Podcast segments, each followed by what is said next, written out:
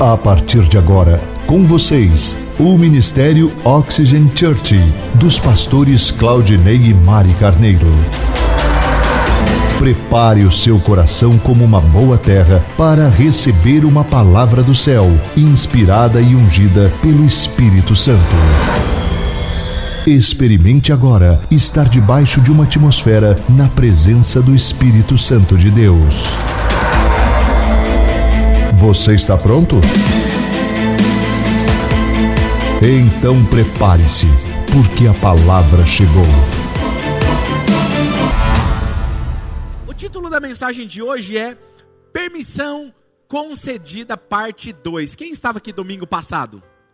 Gostaram da palavra? Muito bom, né? E, na verdade, semana passada nós expusemos ah, uma brecha, uma porta. Nós falamos que o inimigo ele é como um ladrão Jesus disse isso, né? Que Satanás ele é como um ladrão. Ele vem e ele não entra pela porta, ele entra por alguma janela, uma outra entrada que está exposta. E nós acreditamos que muitas vezes olhamos para o texto de Jó, que sofreu e nós acreditamos que foi Deus que enviou aquilo, quando na verdade Jó havia dado uma brecha. E ao meu ver, ele tem uma segunda brecha que eu quero compartilhar com vocês hoje. Então, antes que você dar continuidade, abra sua Bíblia em Lucas, capítulo de número 22. E quero relembrar você duas perguntas que eu fiz a semana passada. A primeira pergunta era: será que nós, como cristãos, nós damos permissão, uma brecha, uma permissão para que o inimigo tenha acesso em alguma área da nossa vida e nos, nos escravize naquela área? Segunda pergunta: Deus permite que Satanás nos leve à escravidão em alguma área das nossas vidas? Quando nós falamos, é, uma coisa que eu quero falar aqui hoje é sobre portas. Para mim, essa que eu vou falar hoje, não, não, não é menosprezando, mas as outras, mas é que essa, para mim, é a porta de número um, onde Satanás ele tem enganado muitas pessoas. E a primeira porta para mim que Satanás encontra é o orgulho. Diga comigo, orgulho. E quando eu digo que eu vou falar sobre orgulho, algumas pessoas dizem: Eu estou tão orgulhoso que eu não tenho orgulho. Acabou de cometer o tal, né? Só para fazer. Gente, pensa num pastor que ama ver vocês sorrindo. É sou eu. Sou apaixonado por vocês. A porta de número um que o inimigo tem encontrado é o orgulho. E eu, e eu quero abrir meu coração hoje com vocês, porque como pastores que amam vocês, eu jamais quero que vocês sejam enganados pelo inimigo. A palavra de Deus diz em Provérbios, antes de nós lermos o texto principal, quero citar para você esse texto, Provérbios 16 e 18. Leia comigo esse texto. Olha o que diz esse texto. O orgulho vem antes da destruição, e o espírito altivo antes da queda. Quando existe o orgulho no nosso coração, não é que existe a possibilidade de você cair. Você vai cair. É questão de tempo. A palavra de Deus está dizendo que o orgulho vem antes da queda. E o primeiro ponto que eu quero ressaltar hoje, antes de ler o texto, é: o orgulho é confiar em sua própria força. É confiar em sua própria força. E o meu objetivo com essa pregação de hoje é te ajudar a dar algumas definições do orgulho para que você possa enxergar se existe orgulho no seu coração. Se existe essa porta aberta. Então vamos lá, Lucas capítulo 22, versículo 31 e 32. Jesus disse a Simão Pedro: Simão, Simão, Satanás pediu vocês para peneirá-los como trigo. Mas eu orei por você, para que a sua fé não desfaleça. E quando você se converter, fortaleça os seus irmãos. Essa palavra é incrível no Novo Testamento. Jesus disse a um dos seus discípulos: Satanás me pediu permissão para peneirá-lo, para tratar você como se trata com trigo, ele irá peneirar você. E Porém, ele continua dizendo: Eu orei por você, para que você, quando você se converter, quando você voltar, porque o termo aqui no original dá a entender que não é que Pedro pode cair, ele vai cair. E Jesus está dizendo: quando você se converter, querendo dizer, quando você voltar, você vai cair, e quando você voltar, você fortaleça os seus outros irmãos. Grave isso agora que eu vou te falar. Fortaleça os seus irmãos. Grave isso porque tem tudo a ver com a palavra de hoje. O Novo Testamento ele foi escrito no grego. E na língua grega, uma só palavra ela tem três, quatro significados dependendo da palavra. E a palavra em, em grego para pedir, esta palavra ela tem uma forte implicação que nós precisamos entender aqui hoje. A primeira coisa que você precisa entender sobre ela é que a definição no léxico grego para pedir é pedir algo e receber. Não é só pedir. Quando se usa essa palavra, está querendo dizer assim: olha, eu pedi algo e eu recebi. Pedir com êxito. Podemos entender então que Satanás pediu e recebeu a permissão para peneirar Pedro como trigo. É como se dissesse: Pedro, Satanás tem permissão. Satanás ele tem o direito de peneirar você. Porque existe uma porta aberta na sua vida, Pedro. Ele tinha uma porta aberta em sua vida. E que, a meu ver, a porta que estava aberta em Pedro era o orgulho o orgulho. Ele, que, ele confiava na sua própria força. E eu digo isso por causa da conversa que ele tem antes com Jesus. O texto do Evangelho de Lucas não relata isso, mas Mateus, Marcos e João registra isso, essa conversa antes. Vamos ler e vamos ver se vocês enxergam algo de orgulho em Pedro. Vamos comigo lá em Marcos, capítulo 14, versículo 27 ao 31.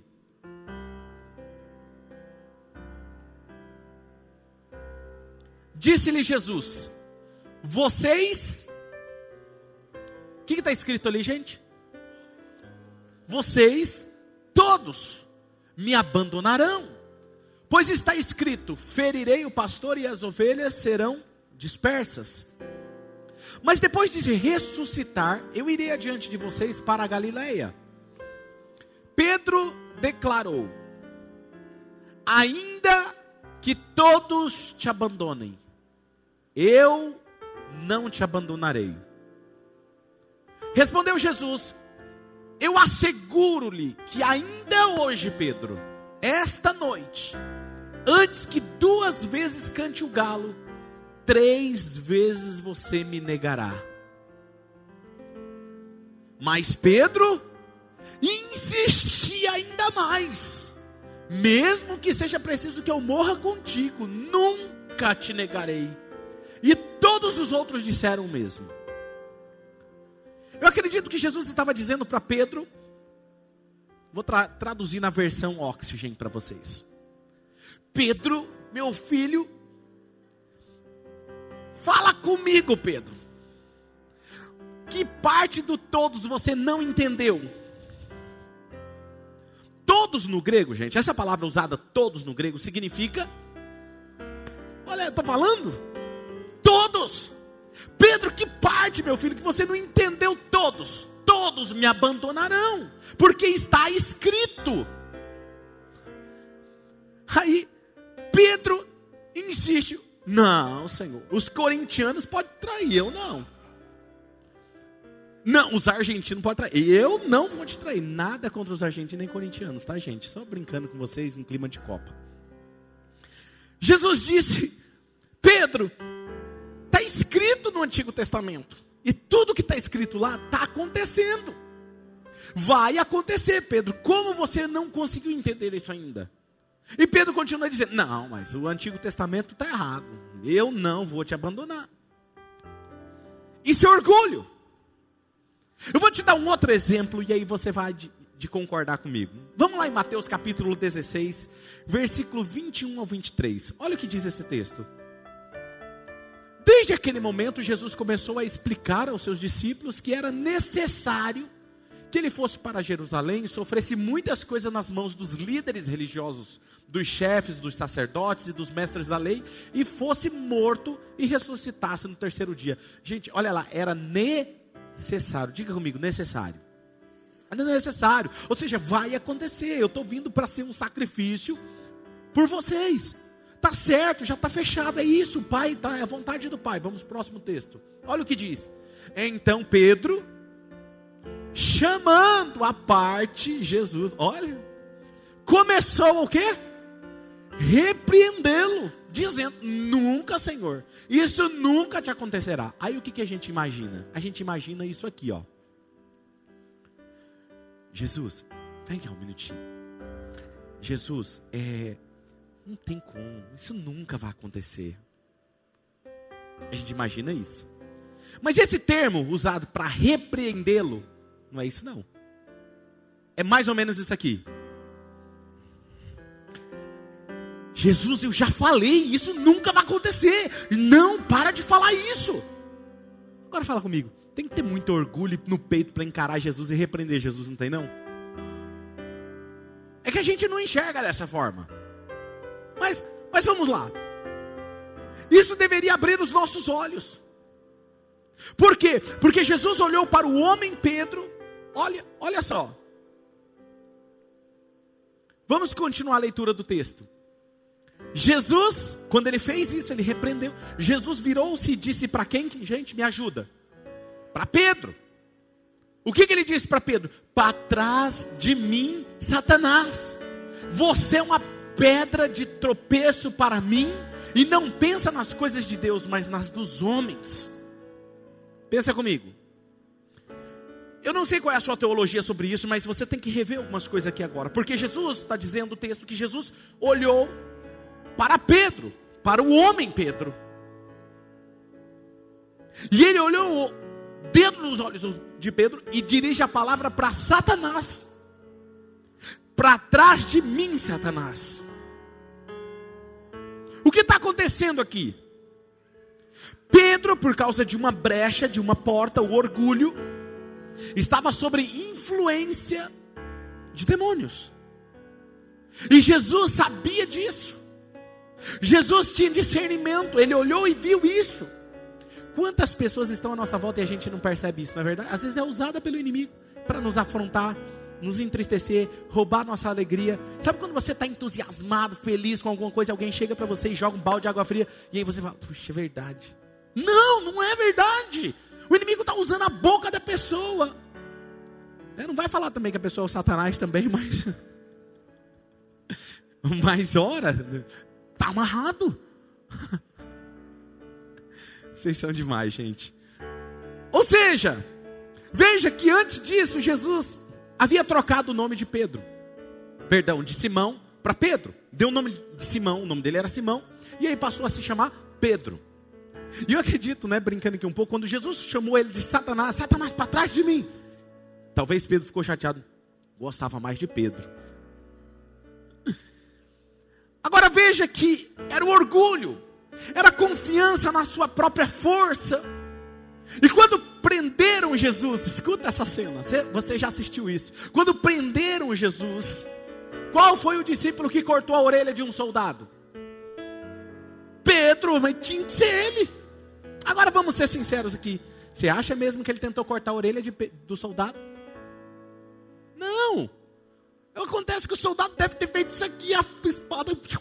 Ele queria era o pescoço mesmo do soldado. Quem está me entendendo? Agora, você quer ver qual é o problema aqui? Toda vez que uma execução dos soldados romanos, quando era sério o assunto, eles mandavam um centurião para supervisionar. E quando foram crucificar Jesus, tinha um centurião. Esse centurião era um supervisor de, no mínimo, 100 soldados romanos. Então, no mínimo, tinha 100 soldados lá para prender Jesus. E Jesus está ali naquela cena e Pedro, no orgulho, na força do braço, pega uma espada, encara os 100, corta a orelha de um. Cara, se ele mata um soldado ali, não ia só Jesus crucificado?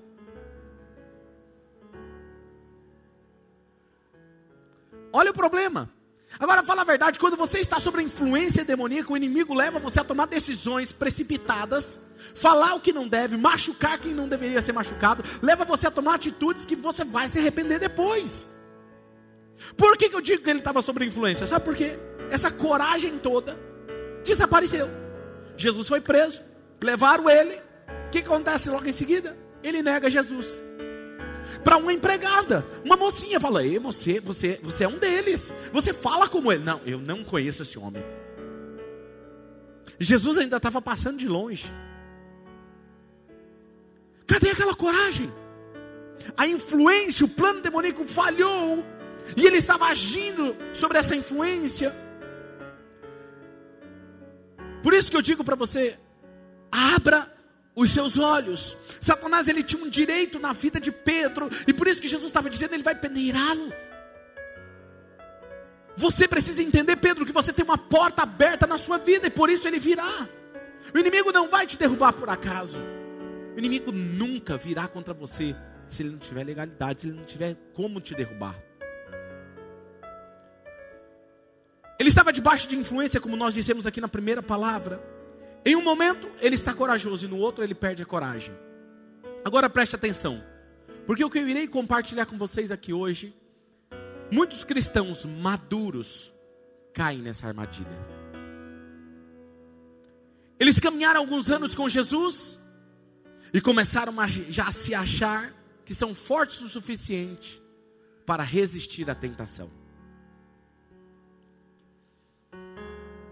Eu costumo usar esse exemplo.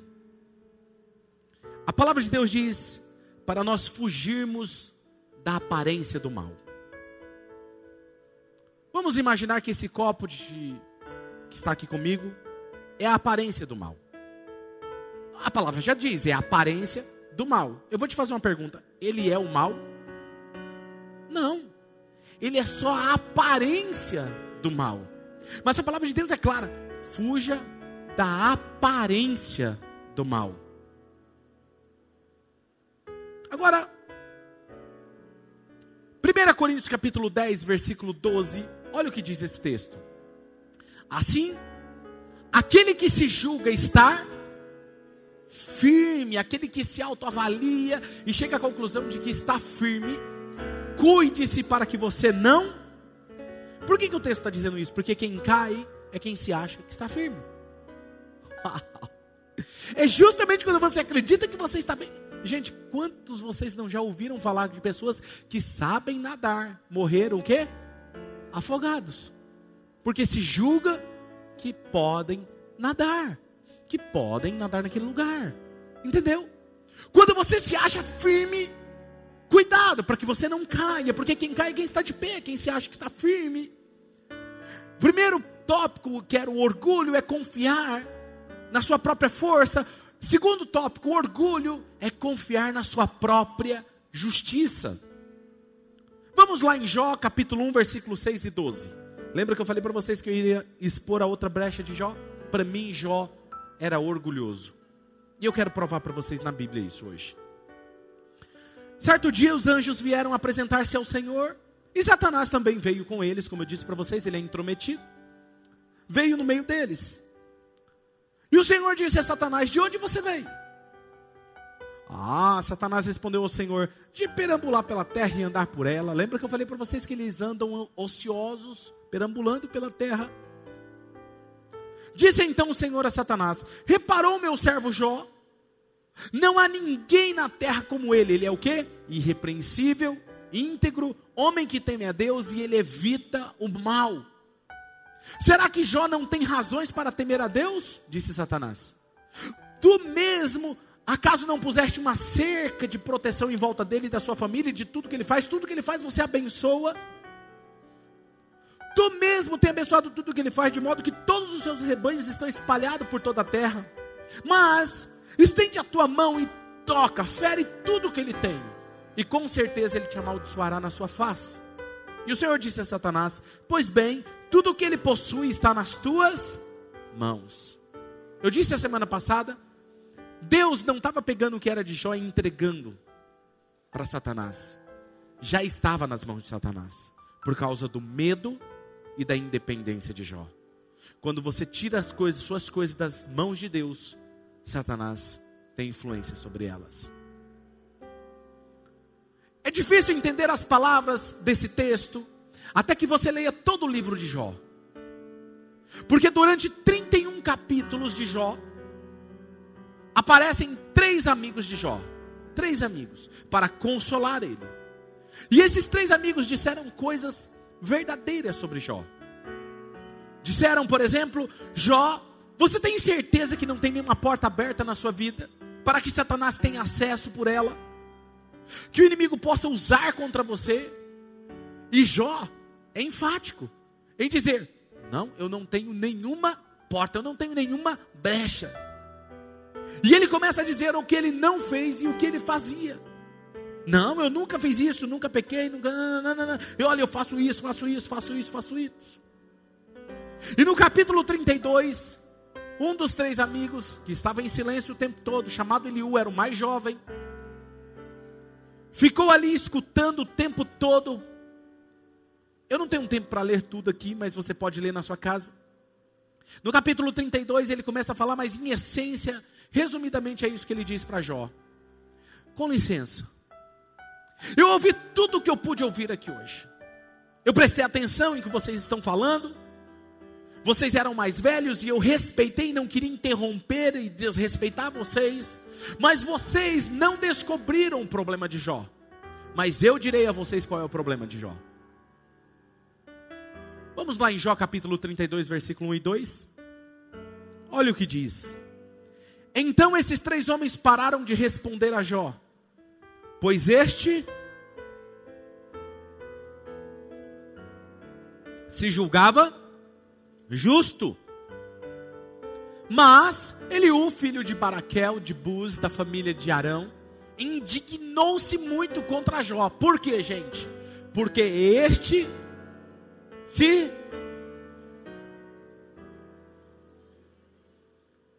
ele se justificava a si mesmo diante de Deus. No original significa que ele se considerava mais justo do que Deus. Isso se chama justiça própria. Em Jó capítulo 33, versículo 8 ao 10, vai dizer: Mas você disse ao meu alcance, olha o que diz esse texto, gente, é forte, talvez você nunca leu isso. Mas você disse ao meu alcance, eu ouvi bem as suas palavras. Eliú está dizendo: Ó, oh, eu ouvi bem as suas palavras, eu estou limpo, sem pecado, estou puro e sem culpa. Gente, só se ele fosse Jesus para ele dizer isso aqui, porque o único que a Bíblia diz que foi tentado sem nenhum pecado foi Jesus. E ele está dizendo: Eu estou limpo, sem pecado, eu estou puro e sem culpa. Aqui estava outra porta aberta na vida de Jó, o orgulho, a justiça própria. Ele se achava justo pelo que ele fazia e não por quem ele conhecia. Ele era autossuficiente. E o discurso dele era: eu fiz isso, eu fiz aquilo outro, eu não pequei nisso e nem pequei naquilo outro. Deixa me dizer algo. Cristãos, os cristãos maduros, são vítimas nessa área do orgulho, da autossuficiência. Quando nós fomos salvos, nós sabíamos que nossa justiça vinha de Deus, pois não éramos justos. Puxa a música Vasos Quebrados, Maico, fazendo favor. Talvez você lembre disso. Quando você entregou a sua vida para Jesus, eu lembro muito bem como que eu estava. Eu estava em cacos, arrebentado, sem esperança. Só Deus e eu sabia o que estava acontecendo dentro de mim. E quando eu me, me entreguei, tomei a decisão, entreguei a minha vida para Jesus. Eu lembro que quando Jesus veio e me banhou com a Sua palavra, o Espírito Santo me moveu, me transformou. Eu sabia que eu estava sendo perdoado naquele dia, mas não tinha a ver com o que eu tinha feito. Não estava ali simplesmente porque eu estava entregando a minha vida para Ele. Não. Tinha a ver com o que Ele fez e não o que eu fiz. E por muitos anos da minha vida, eu acreditei nisso. Mas você sabe qual é o problema? Todo cristão é feliz nesse momento e ele sabe que a justiça é a de Deus, não é a dele. O problema é quando começa a passar dois, três anos de cristãos, cinco, dez anos, e aí você começa a achar que por você fazer isso, fazer aquilo outro, você já não peca como os outros. Você não tem mais vício como aquele outro. Você não frequenta mais os lugares que aquele outro frequenta. Então você começa a se achar diferente. E aí você não entende o irmão que está começando a jornada. Gente, é como numa academia. Você lembra quando você foi para a academia os três primeiros dias? Cara, é os mais difíceis. Porque dói demais os músculos, não é verdade? E aí você tem que ter uma determinação, não é verdade? Porque dói tudo, principalmente os rapazes que estão me olhando aqui agora, os homens, fizeram academia, não conseguiam nem pentear o cabelo quando fizeram o bíceps, né? Ah, eu sei disso, ó, assim, ó. E aí, mas aí começa a passar o tempo, você teve que ter uma determinação né? Não, eu vou continuar. Alguém chegou em você na academia e fala: Não, continua, essa dor é assim mesmo, é normal. E aí você começa a treinar, você começa a ficar forte. Aí você não pega mais só 10 quilos, você pega 25 quilos, 30 quilos. Aí o cara já coloca uma regata, entendeu? Aí ele começa. Quando o cara começa a achar que ele tá bombadinho, ele começa a tirar selfie de regata, assim, ó. Aí ele vai assim, né? As mulheres, a mesma coisa. Quando ela começa a ver que ela está mais forte, está mais esbelta, queimou, está enxuta, está zerada, ela começa a tirar foto assim, ó. É normal, gente, é normal, porque ela está vendo que ela está progredindo, e isso é muito bom. Mas você vai entender o que eu estou querendo dizer. O problema, quando você está lá na academia e a, pessoa que está começando agora começa a reclamar: puxa, olha, estou com tanta dor que eu, tô, eu, acho que eu não vou treinar. O que, que você diz para essa pessoa? Não, continua. Não, é normal, não. E quando ela vai lá com aquele peso fraquinho para você, porque você agora é fortão, né? Tá aquele peso. Você, não, vai lá, eu te ajudo. Aí você pega assim, ajuda a pessoa, não é verdade? Né? É isso que a gente faz. Mas a minha pergunta para você, por que, que você não faz isso dentro da igreja? Porque dentro da igreja, quando você começou, não foi fácil para você. Não foi fácil. E você sabe disso. Eu lembro dos meus primeiros dias na igreja. Não era fácil eu parar para ouvir a palavra. Eu não tinha vontade. Era uma batalha espiritual. Mas alguém chegou em mim e me ajudou. O problema é que quando a gente se torna mais espiritual, e o irmão que está começando agora, em vez da gente ajudar ele, não, não para. Ele tropeçou, ele caiu, ele caiu num vício, ou ele faltou, a gente não vai ajudar ele. A gente fala, é assim mesmo, não quer nada com nada. Porque a gente se julga da nossa justiça própria melhores do que os outros. Isso não é evangelho. Isso é uma porta de orgulho que Satanás tem derrubado muitos cristãos dentro da igreja.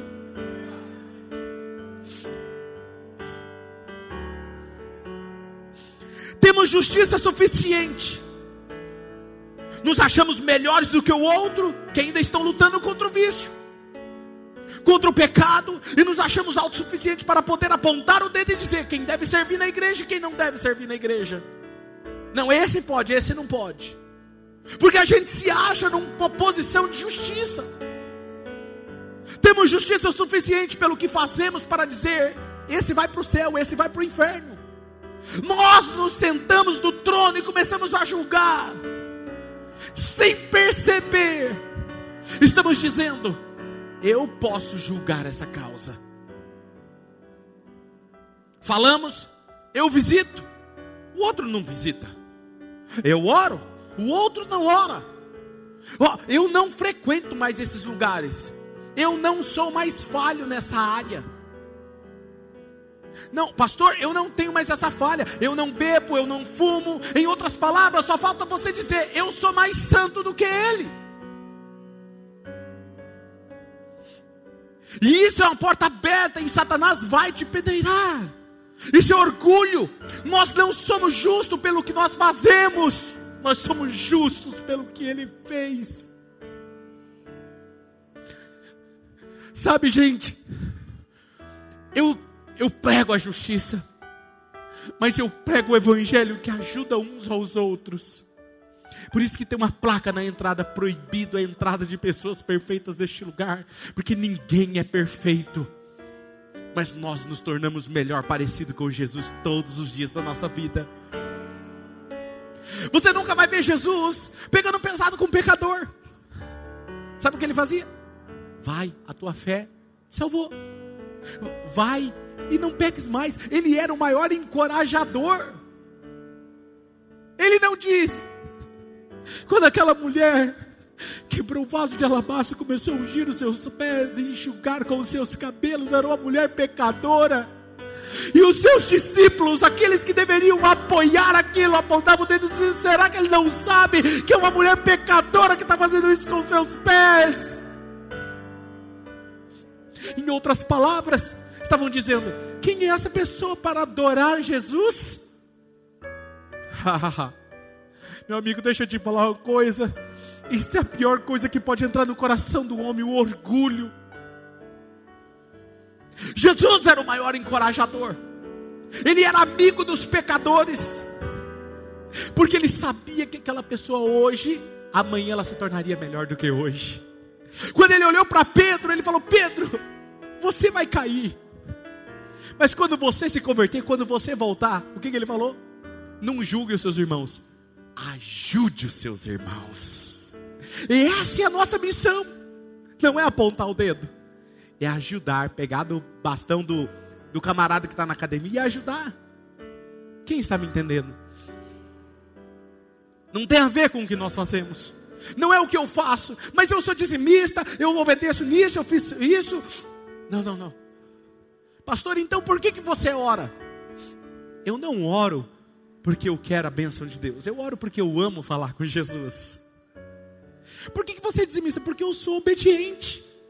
Porque eu entendi o princípio. Por que, que você não faz mais essas coisas? Porque não faz mais sentido para mim. Eu amo estar com Ele.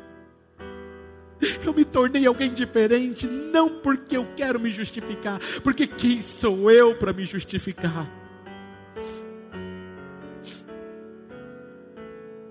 Agora, preste atenção nisso. Quando você começa a crer em sua própria justiça, em sua própria força, isso é orgulho e é uma porta aberta para o inimigo na sua vida. Isso foi o que Jesus disse sobre os fariseus. Jesus estava lá conversando com seus discípulos e ele disse que chega um pecador na igreja e começa, se ajoelha chorando e começa, Pai, me perdoa, porque eu não consigo vencer as minhas falhas. Me perdoa, Pai, porque eu sou pecador. E o fariseu está do lado. Ele diz: Pai, muito obrigado, porque eu não sou como ele. Eu sou obediente. A minha justiça é melhor do que a dele. Tem muita gente dentro da igreja fazendo isso. Pastor, o senhor apoia o pecador continuar no pecado? Não. É como um filho. Como que eu encaro isso? Eu amo meu filho, eu não amo o comportamento errado do meu filho. E nada do que o meu filho faça vai mudar o meu amor por ele. Comportamento e identidade diferente. Pode entrar o pior pecador aqui. Eu vou abraçá-lo, beijá-lo e dizer que eu o amo. E no dia que ele me perguntar, pastor, o que o senhor acha disso? Eu vou falar, filho, a Bíblia diz isso.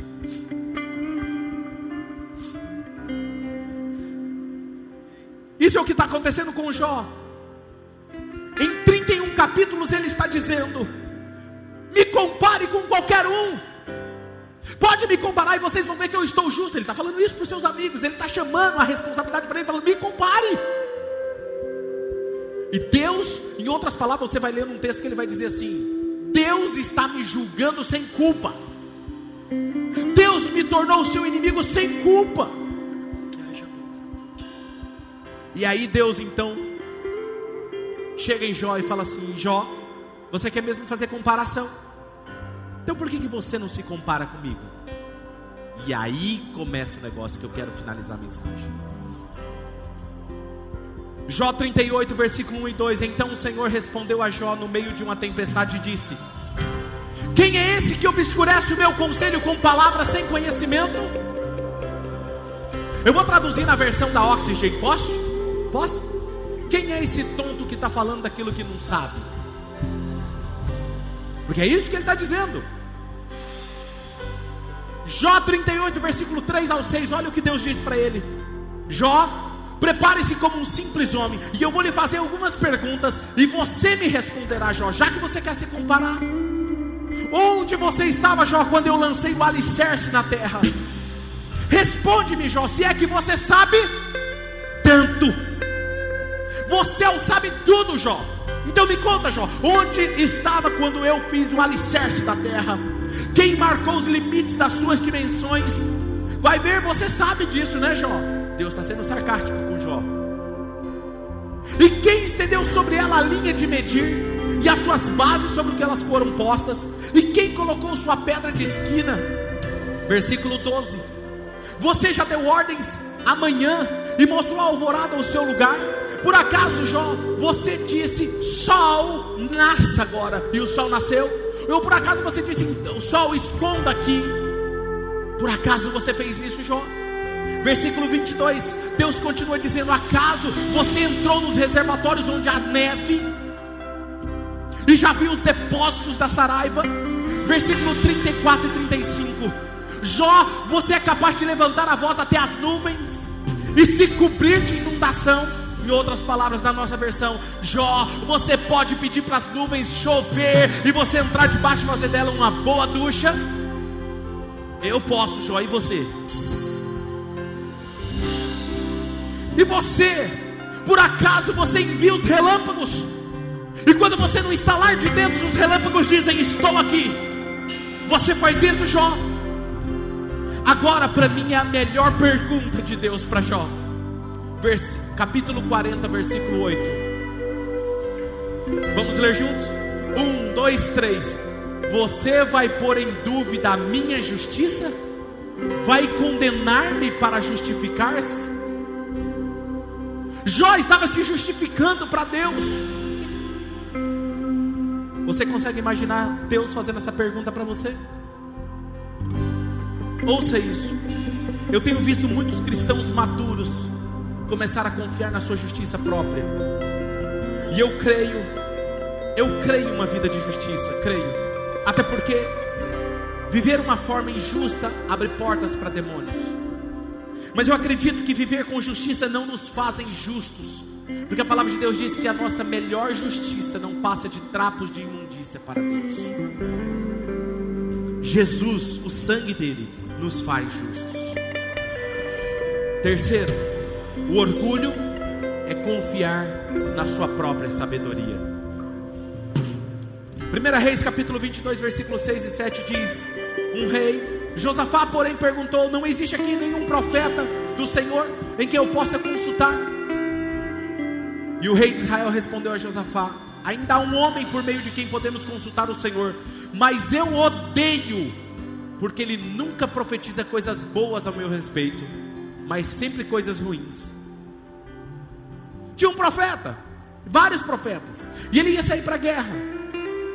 E vários profetas, não, pode sair, Deus é contigo, rei. E aí eu digo, não tem outro profeta para a gente ver? Não, tem, mas aquele lá só profetiza o que eu não gosto. Só fala o que eu não gosto. Deixa eu te falar uma coisa: o orgulhoso nunca gosta de ser corrigido. O orgulhoso nunca gosta que alguém aponte o dedo e fale, você está errado. E ele fala: vamos ouvir ele. Chama ele e ele fala assim: Não vá para a guerra, porque se você for, você vai morrer. Tá vendo? Falei. Joga ele na prisão novamente.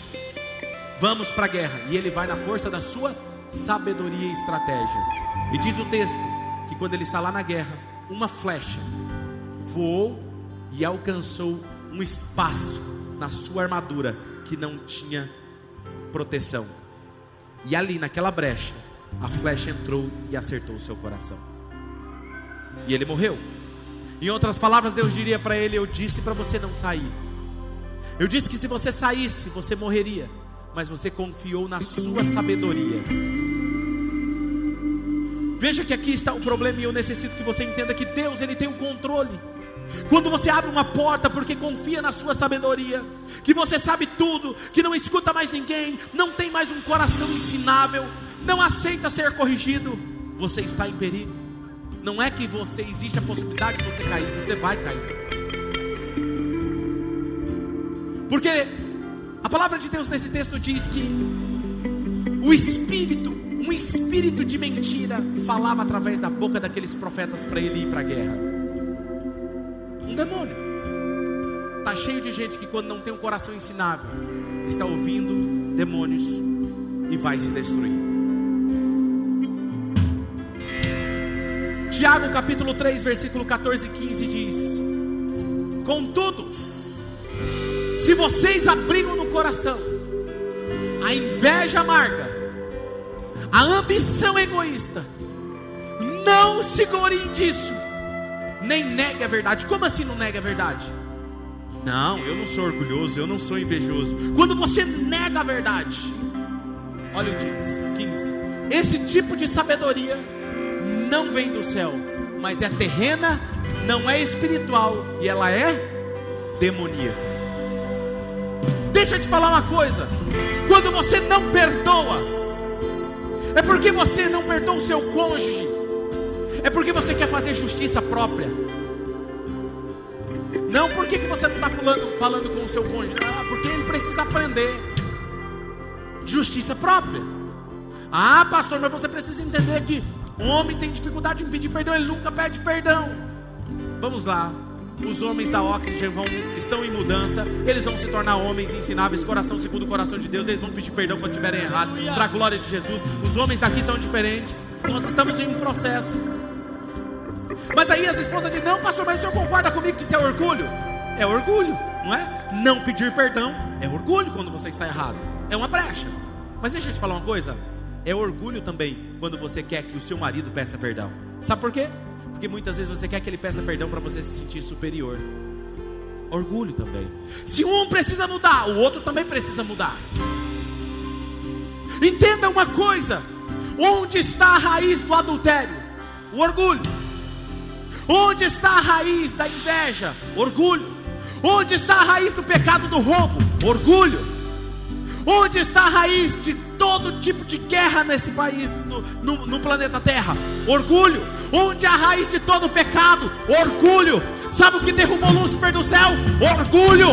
Deixa eu te falar uma coisa: essa é a pior porta que Satanás tem encontrado na igreja para derrubar cristãos. Orgulho, orgulho, orgulho. Se existe isso no seu coração, arranque, porque isso mata você e destrói você.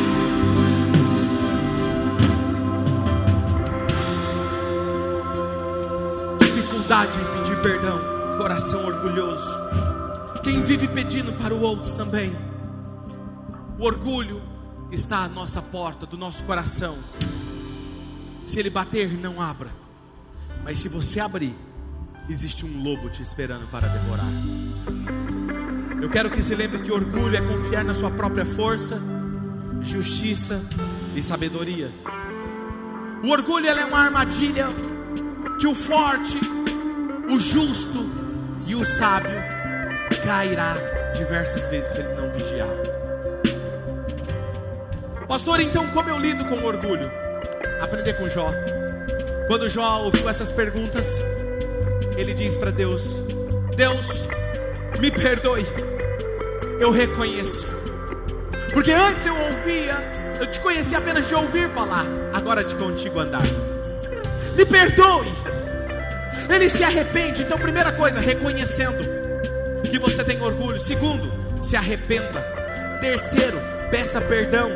E quarto, considere sempre os outros superiores a você. Filipenses capítulo 2, versículo 3. Olha o que diz: Não façam por ambição egoísta ou por vaidade, mas humildemente considerem os outros superiores a si mesmo. Mas ele está errado, ele pecou. Olha o que ele está fazendo, olha onde ele está frequentando. Considere o outro superior a você. Mas ele está em outro nível de jornada, isso mesmo. Se você é mais maduro na fé, considere o mais novo superior a você mesmo. Mas eu não consigo, considere o outro superior a você mesmo.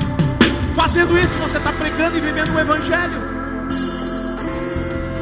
Jó, quando ele se arrepende, Deus fala com ele. E Deus fala algo interessante. Ele fala assim: ore pelos seus três amigos.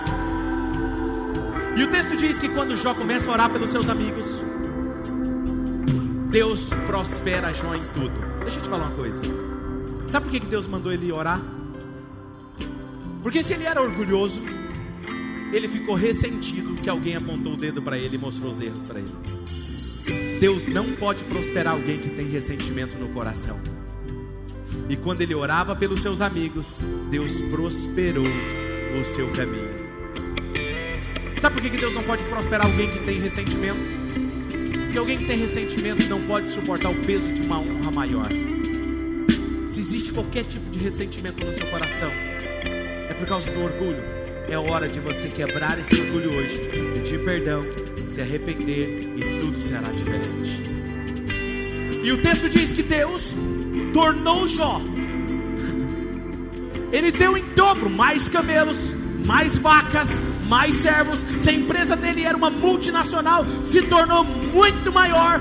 E as filhas eram lindas, se tornaram as filhas mais lindas de todo o Oriente. Porque diz o texto que depois que ele orou, depois que ele se arrependeu entendeu isso, ele prosperou em dobro. E é isso que Deus vai fazer com você. Quando você depende dele, ele prosperará você em dobro, em dobro, em dobro